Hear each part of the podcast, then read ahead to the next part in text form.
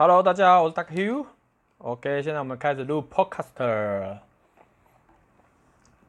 所谓的时间管理，就是要边录，然后边吃晚餐，然后边跟大家分享住院的感觉。还有住出院之后，我复诊，然后跟医生的一些讨论，跟我目前得到的一些现况。我觉得什么？我觉得你要开刀才会好。简汉福，你先问你自己一个问题：你是医生吗？你这样子问你自己这个问题就可以了。很多事情不是你觉得怎么样就好，怎么样就好。很多事情就是要多多参考各方的意见。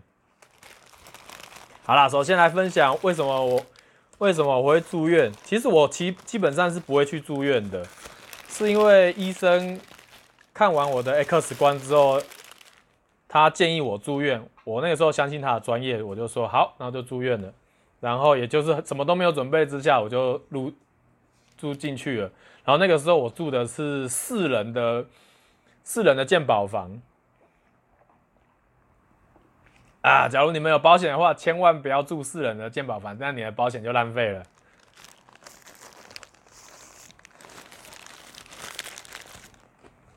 四人健保房我住六天。六天还七天，我忘了，大概三千块啊，自费的部分。那假如你去住双人房的话，大概一天自付自付的负担大概是三千三千块吧。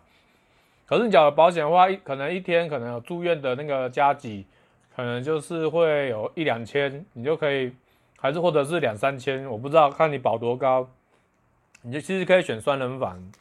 然后你而且你又是在公司上班，有团险跟。劳保，其实。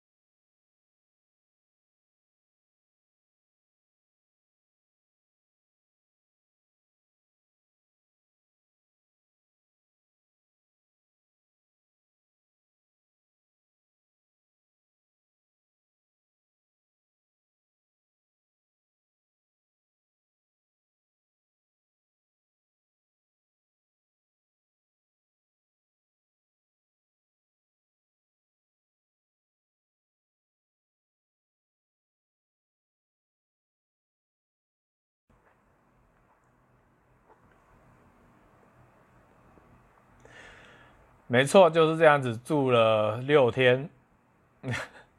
哎、不一样啊！就跟我昨天开直播的时候喊说，学生开学应该感到开心才对，因为有女同学，好不好？有女同学，女同学是重点。什么老师啊，课业啊，什么同才压力啊，都假的。哦，我没有要到赖了，我没有特，没有要，没有要做什么越轨越矩的动作啊，就只是。照顾得很舒服而已，大概是这个角度。那住院的话，你就会看得到病床的人的异动，像是有人已经去住加护病房了，更严重了，或者是新的邻居来了，可能是只是喝酒然后摔倒撞到头什么的，然后叫，然后跟医生说：“哎，你不要，你不要开。”我喝酒，你帮我开意外摔倒，帮我避开酒精的这一块，这样子他才能请保险。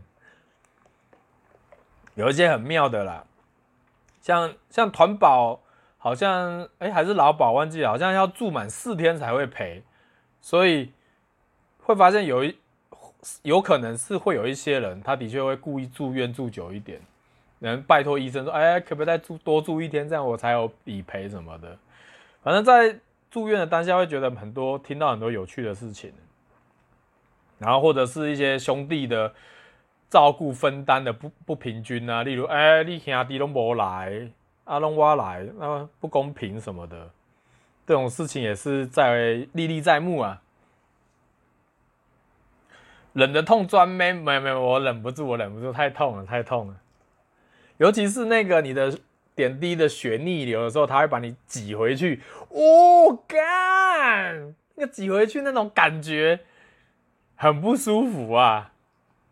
然后他之后把我打打比较靠关节这里，因为靠越靠身体中间，你的血管是越粗的，所以当他打我手臂这里的时候，是十分。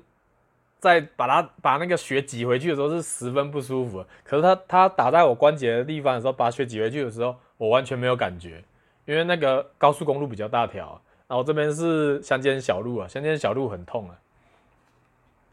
那另外一边，另外一床是是住了一个月了，然后请一个看护，一天两千四，所以等于你一个月这样过去，你等于是要付看护七万二，你就看看。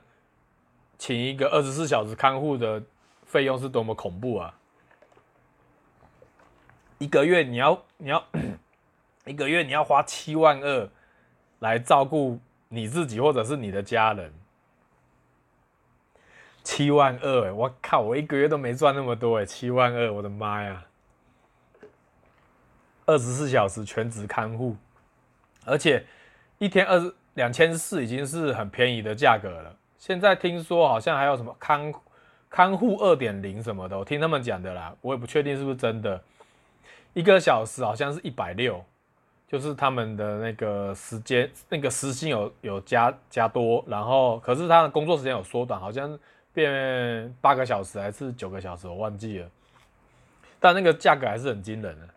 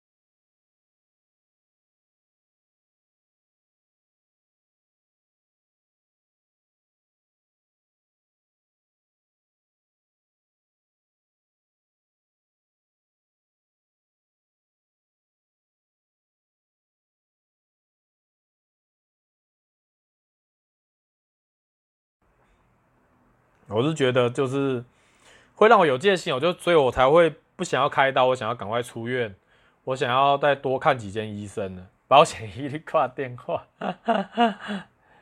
中国中国会贵到哭不出来啊，因为太便宜嘛，哭不出来。中国的中国是听很多医术很很恐怖了，听说的，我也是听说的，但实际情况我真的不是很了解，还是要实际去当地走访才知道啊。OK，所以今天看到自费医材上线，九月一号上上路了，然后会针对一些自费的医疗材料，像是我现在这个颈椎的部分，它就会开始针对全台的医疗院所去做一个限制，它的额度就是天井的意思啊。例如这个，例如这个颈椎，你只能卖二十万，你不能卖二十五万。我觉得，哇靠，这个。这个机制太爽，不不，不是太爽。呵呵，这个机制会让我想开刀啊，就是就是它不会有太夸张的费用出现，所以我到时候就是等九月一号这个这个方案上线，然后各医院院所会再针对。他们的报价，然后健保署会再去跟他们约谈，说你们的卖的价格应该要在哪里。那到时候我再回诊，然后我再问一下价，重新再问一次价格，也许它价格会往下调，也说不定。像我这次回诊，他还是一样持续的希望我做手术，那我还是当着他的面拒绝了他。然后他最后帮我开了一些 B 群 B 一、B 六、B 十二的一个 B 群的的保养品给我，然后我上网查了一下，这些 B 一、B 六、B 十二的确是针对神经的一些保养是有帮助的，例如血液畅通啊，或者是你的神经的一个保养。所以之后我可能会。开始吃 B 群吧，可能真的时候到了。之前我看我一个比较老同事，他每天都在吃吃 B 群，那个时候还在嚣张，哈哈，吃什么 B 群，无聊。然后现在我也要开始吃 B 群了，干，哈哈哈哈，鸡掰。OK，开刀是另外一条。那昨天我老婆有看到另外一个方案，就是 RPR，RPR 的不啊不说错，PRP。大家可以上网查一下，PRP 是属于一个注射，直接在我的颈椎那边注射。注射之后呢，它会刺激细胞增长，让原本已经磨损的骨头再长出骨那个软骨吧，然后让它可以再把它的骨头再撑开来，因为就它会刺激细胞增长。那这个我也会去。挂个号，然后请医生评估我适不适合做这样的处置。那打一针的话，大概一针大概两万块，相对便宜，可以可以，这个我觉得可以，一针两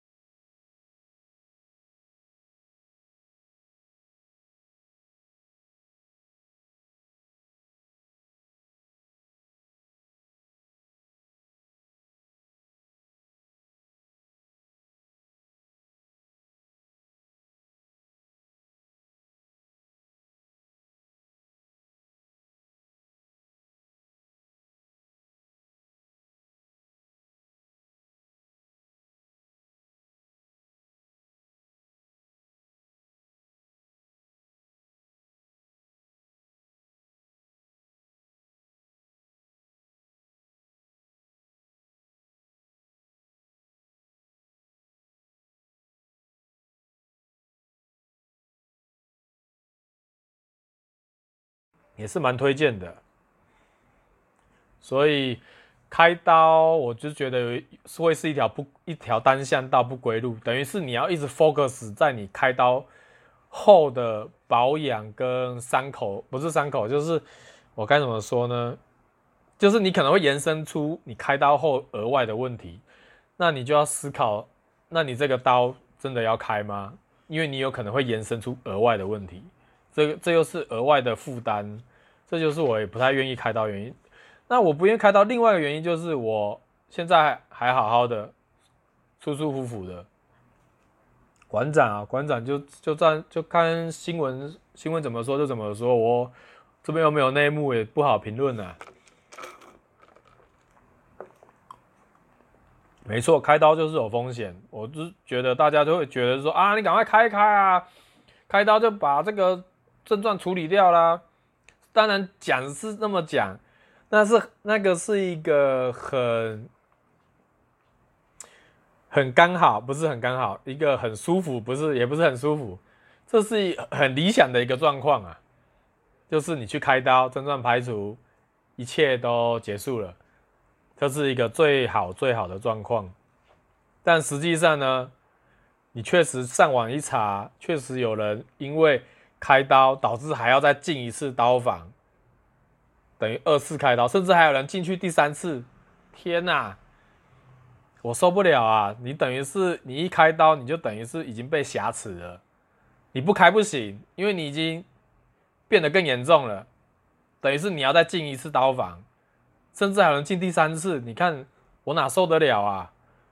这个这个是可能就是大家可能没有去想到的。这几天我出院到现在，我每天都在。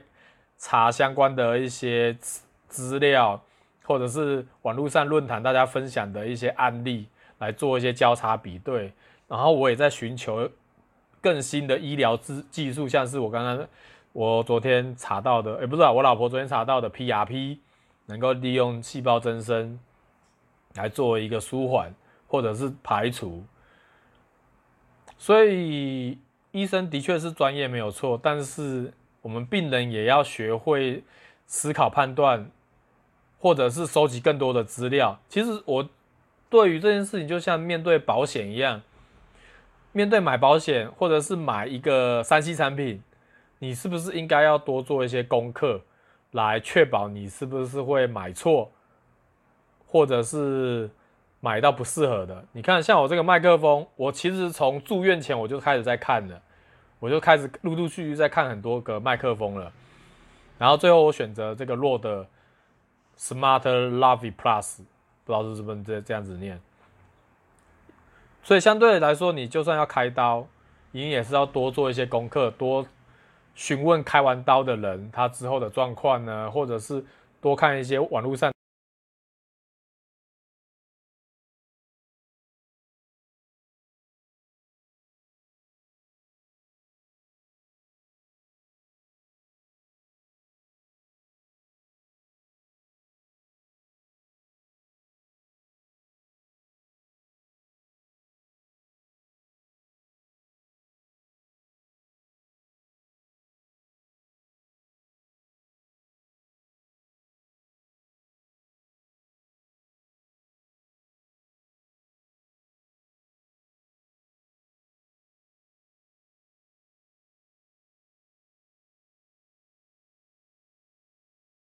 些对住院的看法，还有后续医疗行为的一些想法，都分享给大家啦。那假如有问题的话，就下面留言吧。